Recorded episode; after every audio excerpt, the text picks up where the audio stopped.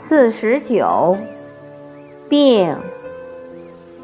病字原来写作讷，在甲骨文中，其字形很像一个人正躺在床上，人和床都是竖着写，浑身冒汗，看上去。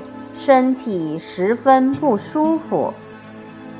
后来，古人在下边加上“丙”作为声旁，这样“病”就成了一个形声字。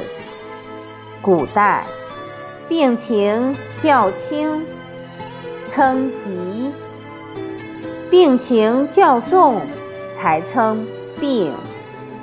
现在，病字泛指各种疾病，与健康相对。此外，病字也有缺点、瑕疵之意，如弊病。现在，因为生活水平提高了，人们对健康更加关注。病字成了每天都可能听见的一个字。